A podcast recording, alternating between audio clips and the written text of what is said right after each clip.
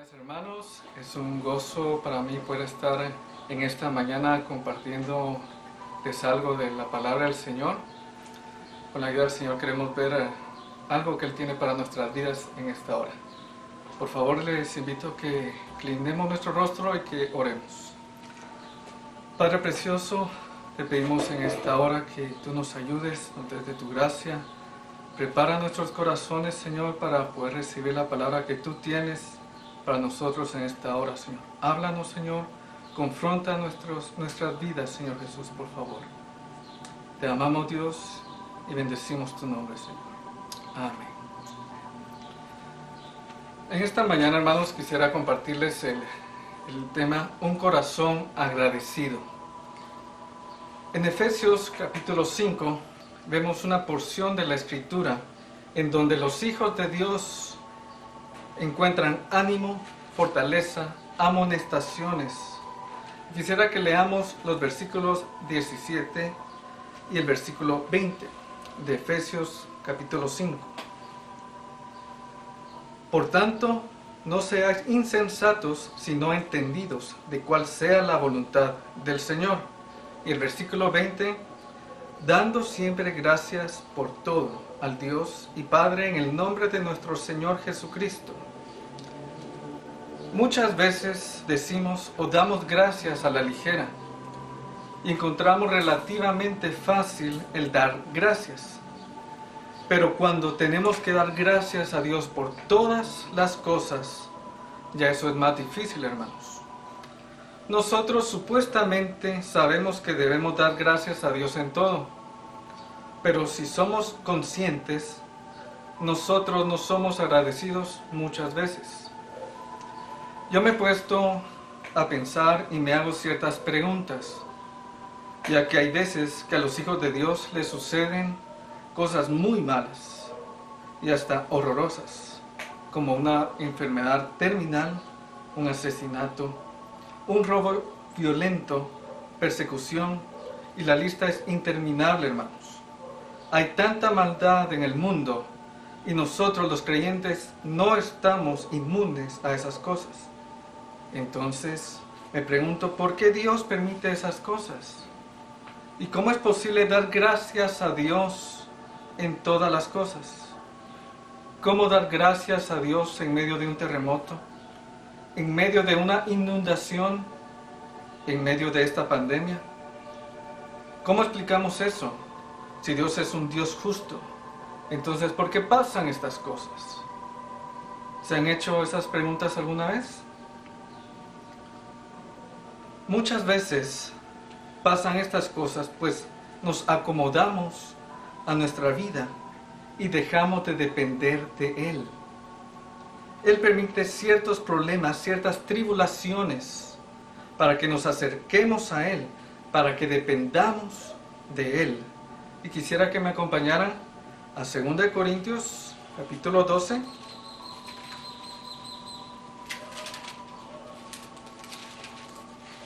Segunda de Corintios capítulo 12, los versículos 7 y 8. Y para que la grandeza de las revelaciones no me exaltase desmedidamente, me he dado un aguijón en mi carne, un mensajero de Satanás que me abofetee, para que no me enaltezca sobremanera. Respecto a lo cual, tres veces he rogado al Señor que lo quite de mí encontramos a Pablo con un gran sufrimiento, hermanos. Y aquel rogó tres veces que le fuera quitado ese aguijón. No me imagino a Pablo solo pidiéndoselo a Dios a la ligera, ¿verdad? Yo me imagino al apóstol Pablo en ayuno y en oración rogándole a Dios que le quitara esa aflicción. En el versículo 9, en la primera parte, vemos la respuesta que el Señor le da. Y me ha dicho, bástate mi gracia, porque mi poder se perfecciona en la debilidad. ¿Cómo reaccionaríamos si Dios nos responde así a una de nuestras peticiones? Y más cuando hemos pasado días en ayuno y en oración. ¿Entenderíamos esa respuesta? ¿Aceptaríamos esa re- respuesta de parte de Dios? ¿Le seguiríamos amando y obedeciendo? Eh, Pero vemos la respuesta que el apóstol Pablo le da al Señor en la segunda parte del versículo 9 y el versículo 10. Por tanto, de buena gana me gloriaré, más bien en mis debilidades, para que repose sobre mí el poder de Cristo. Por lo cual, por amor a Cristo, me gozo en las debilidades, en afrenta, en necesidades, en persecuciones, en angustias, porque cuando soy débil, entonces soy fuerte. ¿Podríamos decir lo mismo nosotros, hermanos? Algo que nos enseña el apóstol Pablo es que Dios se perfecciona en nuestras debilidades. Algo importante es que todos, hermanos, tenemos que admitir y reconocer que tenemos debilidades. Pero también esa debilidad es una ventaja, ya que se vuelve una ventaja cuando nuestra debilidad nos acerca al Señor Jesucristo. Cuando nuestra debilidad nos ayuda a depender de Él. El aguijón de palo fue enviado por Dios, aunque Satanás fue el mensajero. El lugar de nuestras debilidades puede ser el lugar de nuestras fortalezas. Si nuestros problemas, nuestras aflicciones son la causa para depender más de Dios, entonces hermanos debemos de dar gracias a Dios por esos problemas, por esas angustias. El aguijón de Pablo tenía su carne bien humillada, pero su vida espiritual, hermanos, estaba por los cielos. Amén. También pasan estas cosas porque el Señor nos quiere enseñar algo. Cuando tenemos dificultades, cuando cosas malas nos pasan, aprendemos más en esas situaciones de lo que podemos aprender en un buen tiempo. En el Salmo 119, si podemos ir ahí, Salmo 119, versículos 67 y el versículo 71.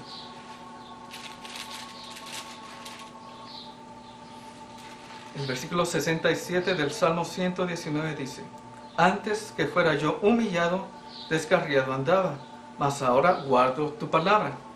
Y el versículo 71, Bueno me es haber sido humillado para que aprenda tus estatutos.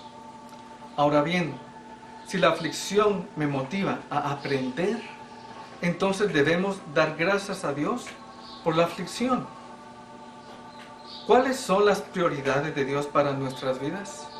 Riquezas, buena salud, el ser útil. No necesariamente, hermanos. Entonces, ¿cuál es el plan de Dios para nuestras vidas? Colosenses 1:27, Cristo en vosotros, la esperanza de gloria. Ese es el plan de Dios para nuestras vidas, hermanos. Y si la aflicción será el método por el cual llegaremos a dar en el blanco, si la tribulación está siendo utilizada por Dios para que lleguemos a tener la vida de Cristo en nuestras vidas, ¿no es una buena razón para tener un corazón agradecido? También, hermanos, el Señor nos manda esas tribulaciones, esas angustias, para corregirnos. Si andamos en el camino del Señor, pero fallamos, Él desea enderezar nuestro camino, nuestra caminata. Él no quiere que nadie se pierda en el infierno. Dios es un Dios justo, hermanos. Entonces, Dios envía sus tratos para corregirnos y enderezar nuestras sendas. Pero el pecado trae consecuencias. Algo importante, hermanos, que quiero que tengamos en cuenta es que si tenemos una enfermedad o estamos pasando por un valle, por una tribulación, por pruebas, no es porque estás en pecado. Eso lo tenemos que tener muy claro. Amén. Ahora, la misericordia de Dios es tan grande que convierte las consecuencias del pecado en una bendición. Pero, hay un pero, hermanos. Y el requisito lo vemos en Primera de Juan, capítulo 1, versículo 9. Primera de Juan, capítulo 1, versículo 9.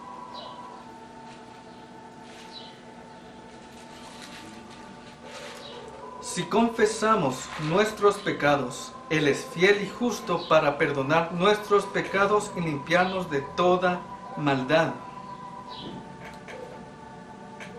Vemos un ejemplo de esto, hermanos, en la vida del rey David. En segunda de Samuel, capítulo 11.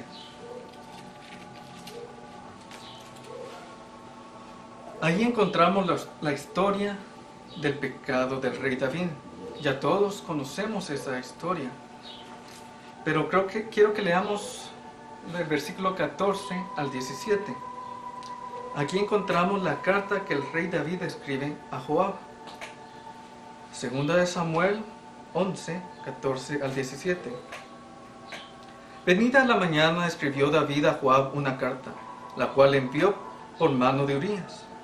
Y escribió en la carta diciendo, Poned a Urias al frente en lo más recio de la batalla y retiraos de él, para que sea herido y muera. Así fue cuando Joab sitió la ciudad, puso a Urias al lugar donde sabía que estaban los hombres más valientes. Y saliendo luego los de la ciudad, pelearon contra Joab y cayeron algunos del ejército de los siervos de David, y murió también Urias Eteo.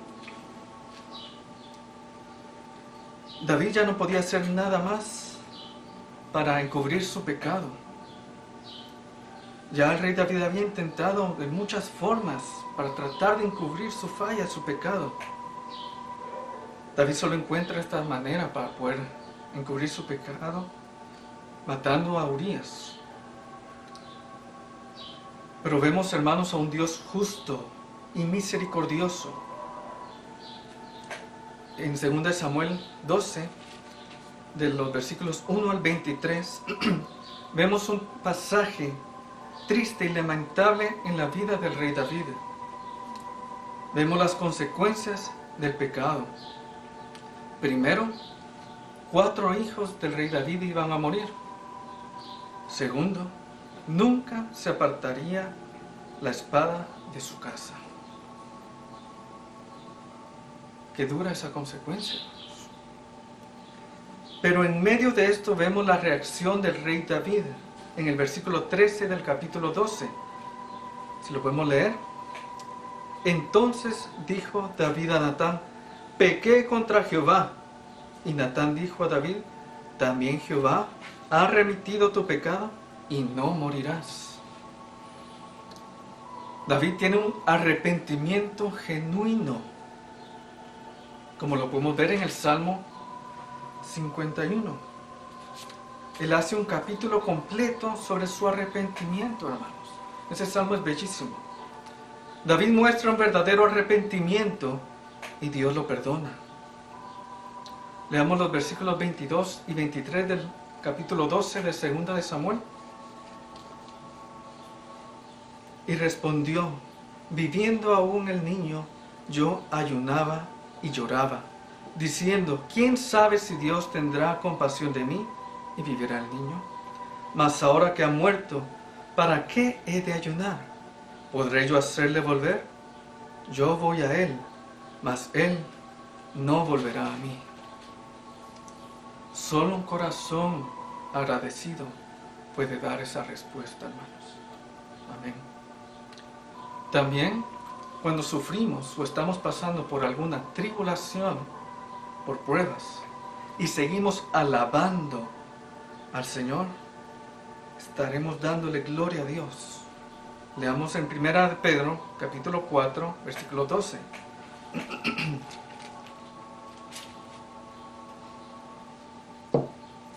Primera de Pedro 4:12.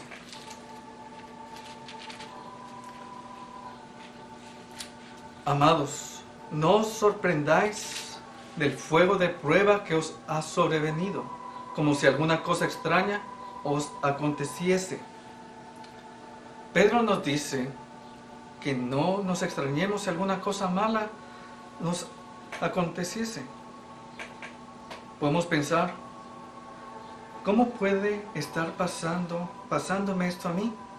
Si yo soy un verdadero hijo de Dios, leo la Biblia todos los días, oro todos los días, ayuno al Señor por lo menos una vez cada semana, toco en la orquesta de la iglesia, comparto en la iglesia, ayudo en la escuelita dominical. Entonces, ¿por qué estoy pasando por estas pruebas? Pero, Pedro nos dice, no pensemos que es algo extraño lo que nos está aconteciendo. Sigamos leyendo el versículo 13 y 14. no gozaos por cuanto sois participantes de los padecimientos de Cristo, para que también en la revelación de su gloria os gocéis con gran alegría. Si sois vituperados por el nombre de Cristo, sois bienaventurados, porque el glorioso Espíritu de Dios reposa sobre vosotros ciertamente de parte de ellos. Él es blasfemado, pero por vosotros es glorificado. Pero por vosotros es glorificado. Cuando tenemos una convicción firme del Señor Jesucristo, les aseguro, hermanos, que tendremos problemas. Si queremos que el Espíritu de Dios descanse sobre nuestras vidas, tendremos que, estar preparados para enfrentar los problemas por venir. Un ejemplo lo vemos en Hechos 7, versículos 54 al 60. Podemos ver, hermanos, aquí es donde apedreaban, apedrearon a Esteban. Mientras apedreaban a Esteban, la gloria de Dios reposó sobre su vida, sobre él. Dios no lo libró de, de ser muerto en ese momento. Esteban estaba atravesando por una tormenta, por un tormento, hasta que murió. Pero su tormento y su muerte sirvió para que muchos que lo presenciaron fueron transformados, y entre ellos Saulo de Tarso. Que Dios sea glorificado a través de nuestras vidas. Amén. Quisiera que viéramos algo de la vida de Job. Si me pueden acompañar al libro de Job.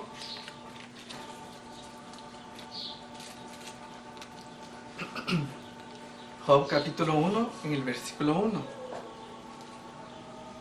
Hubo en tierra de Uz un varón llamado Job, y era este hombre perfecto y recto, temeroso de Dios y apartado del mal. Viendo esta descripción de Job, sería imposible creer lo que le aconteció. Si no era necesario que Dios lo corrigiera por algún pecado, no estaba en una situación para que Dios lo sacudiera, para que Él se acercara más a Él. No necesitaba aprender a esperar en Dios. Entonces, ¿qué pasó? ¿Por qué le sobrevino todas esas angustias, esas tribulaciones a su vida?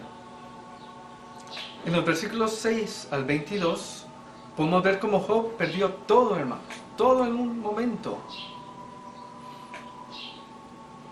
¿Pueden imaginarse eso, hermanos? Perder todas las fuentes de sus ingresos, perder a sus hijos, perderlo todo. ¿Cómo hubiéramos reaccionado nosotros? Leamos el versículo 21 de Job 1. Y dijo, desnudo salí del vientre de mi madre, y desnudo volveré allá. Jehová dio y Jehová quitó, sea el nombre de Jehová bendito. Job, postrándose en tierra, adoró a Jehová y bendijo su nombre. Nuevamente Satanás se acerca a la presencia de Dios. Lo vemos en el capítulo 2, del versículo 1 en adelante. Y Jehová le da la libertad de tocar la vida de Job. Pero quiero que veamos el versículo 10 de Job capítulo 2. Y él le dijo, como suele hablar cualquiera de las mujeres fatuas, has hablado. ¿Qué? ¿Recibiremos de Dios el bien y el mal no lo recibiremos? En todo esto no pecó Job con sus labios. ¿Recibiremos de Dios el bien y el mal no lo recibiremos? Job tenía un conflicto grande dentro de sí. Lo que a Job le preocupaba era su relación directa y personal con Dios. Job quería saber por qué Dios lo había abandonado. Después de lo que estaba viviendo Job, después de la pérdida de, de todas sus riquezas, sus hijos, de la enfermedad que le sobrevino, vienen sus amigos para apoyarlo. Primero, Bildad, su lo viene y lo apoya, asociándolo con una persona impía, que era apoyo. Eso lo vemos en el capítulo 18. El segundo amigo, Sofar, lo acusa de ser un ladrón. Eso lo vemos en el capítulo 20. Y el tercer amigo, Elifaz, lo acusa de ser malvado. Eso lo vemos en el capítulo 22. Qué dolor para Job ver que sus amigos lo consolaran de esa forma. No solo el dolor, hermano, de su pérdida, de su enfermedad. Y con esas acusaciones falsas ahora, hermanos. En los capítulos 38 y 39 vemos cómo el Señor se manifiesta como Dios omnipotente, como el creador y sustentador de todas las cosas. Dios no es un deudor de nadie, hermanos, y más con un corazón como el de Job que nunca maldijo a Dios, sino que en todo momento se postraba y le adoraba. En el capítulo 42 vemos la restauración de Job. De oídas te había oído, dice Job, mas ahora mis ojos te ven. Por tanto, me aborrezco y me arrepiento en el polvo y ceniza.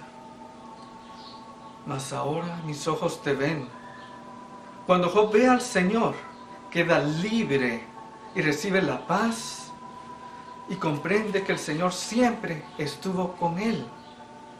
Job es librado de su aflicción y recibe el doble de todo lo que le fue quitado.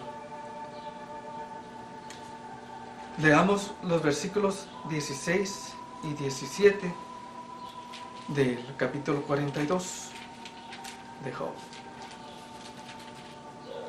Después de esto vivió Job 140 años y vio a sus hijos y a, los hijos de sus hijos hasta la cuarta generación. Y murió Job viejo y lleno de días. Murió lleno de días. Vio a sus hijos, a los hijos de sus hijos. Qué bendición, hermanos. Job lo primero que hacía al recibir una tribulación era postrarse ante el Señor y adorar, adorarlo, dándole gracias en todo. Esa fue la clave de la vida de Job. Algo más que podemos ver en esto es que muchas veces es un misterio. No entendemos por qué estamos pasando por una tribulación, por una circunstancia en particular. Pero algo que debemos de entender es que Dios es soberano y que Dios es más grande de lo que nosotros nos podemos imaginar. En Isaías capítulo 55, versículos 8 y 9. Porque mis pensamientos no son vuestros pensamientos, ni vuestros caminos mis caminos, dijo Jehová. Como son más altos los cielos que la tierra, así son mis caminos más altos que vuestros caminos, y mis pensamientos más que vuestros pensamientos. Los planes de Dios son perfectos, hermanos. En 2 Corintios 5, 7 dice, porque por fe andamos, no por vista. Muchas veces le decimos a Dios, Dios, ¿por qué? Dios, explícame. Y no es correcto, hermanos, el dudar del amor de Dios y de su sabiduría. La mayoría de las veces no entenderemos el porqué de lo que está aconteciéndonos. Pero lo único que debemos de hacer es confiar en Dios y obedecerle. Sin importar las circunstancias, tenemos que tener en mente que aunque no entendamos las cosas, Dios es absolutamente soberano. Hermanos, pase lo que pase, debemos de dar gracias a Dios. Muchas veces estaremos en situaciones de las cuales no podremos librarnos hasta que empecemos a dar gracias al Señor. Sería muy lindo que al encontrarnos en esas pruebas o en esas tribulaciones y alabemos a Dios, nuestras pruebas desaparezcan inmediatamente. Pero no siempre será así. Para Job no fue así. Pero si alabamos a Dios en medio de esas pruebas, gozaremos más de la vida aun cuando no tengamos la menor idea de las razones de las pruebas. En Romanos 8, 28,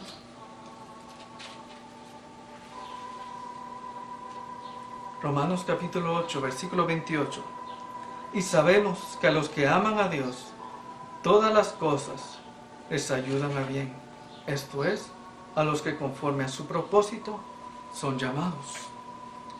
Esta no es una promesa para todo el mundo, es para aquellos que aman a Dios. Amén. Job no entendía el porqué de sus tribulaciones. Job no entendía el porqué de sus problemas. Job solo aceptaba lo que Dios quería mandarle y con un corazón humilde adoraba y daba gracias a Dios en todo. Que tengamos ese corazón de Job, hermanos. Que demos gracias a Dios en todo. Amén. Que el Señor les bendiga. Gracias a Dios por este mensaje un corazón agradecido. Medita, por favor, hermano, cómo está tu corazón. La clave es que haya gratitud, no quejas. En medio de esta situación difícil por la que estamos pasando, recordemos que Dios es soberano y Él anhela ver un corazón agradecido. Que el Señor te bendiga, mi hermano.